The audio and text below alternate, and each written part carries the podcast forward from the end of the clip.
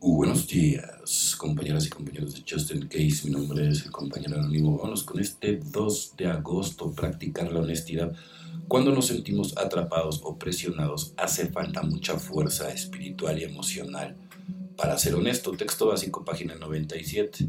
Muchos tratamos de escabullernos de una situación difícil por medio de la deshonestidad y más adelante tenemos que humillarnos y decir la verdad algunos tergiversamos nuestras historias por costumbre cuando muy bien podríamos contar la verdad lisa y llanamente. Cada vez que evitamos ser sinceros, nos sale el tiro por la culata. La honestidad puede resultar incómoda, pero los problemas que tenemos que soportar cuando somos deshonestos son mucho peores que la incomodidad de decir la verdad. La honestidad es uno de los principios fundamentales de la recuperación. Lo aplicamos desde el comienzo de nuestra recuperación cuando por fin admitimos nuestra impotente ingobernabilidad, continuamos aplicándolo cada vez que nos enfrentamos a la posibilidad de vivir una fantasía o la vida tal cual es.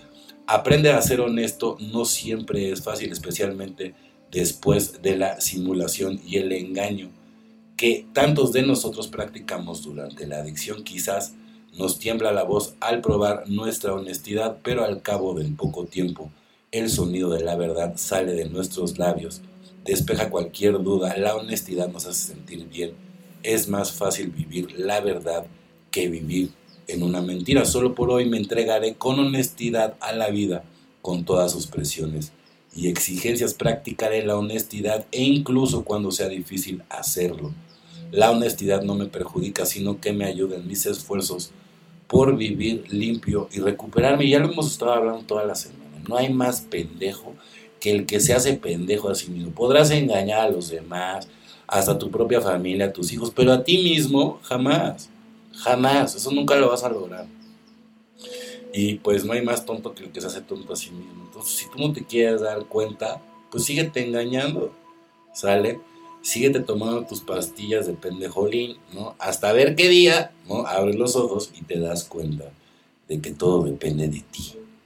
Todo de nadie más. O sea, la gente que está esperando a que le resuelvan todas las cosas o que vengan a salvarlos al mundo, permíteme decirte que tienes problemas en la cabeza. Nadie te va a salvar. Nadie va a venir a ayudarte. Nadie. Solamente tú.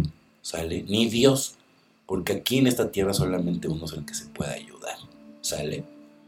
Por el momento tratamos de poner orden en nuestras vidas, pero esto no es una finalidad en sí. Alcohólicos Anónimos, página 77.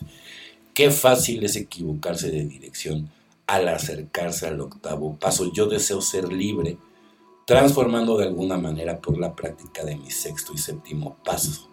Ahora más que nunca soy vulnerable al egoísmo y a mi agenda oculta tengo cuidado de recordar que la satisfacción propia que algunas veces viene a través del perdón expresado por aquellos a quienes he hecho daño no es mi verdadero objetivo.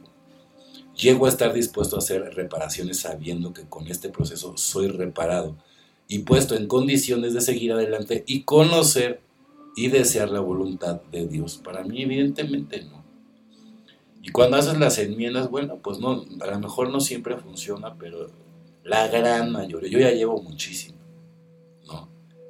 Y, de todas maneras, con las personas que, a lo mejor no ha jalado tanto, eh, no me siento mal porque yo ya di el paso, ¿sale?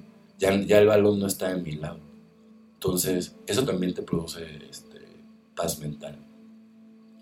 Bueno, compañeros y compañeras de Justin Case, mi nombre es el compañero anónimo. O sea, que tengan un excelente día, como yo lo voy a tener. Recuerden, bien positivos, bien estoicos.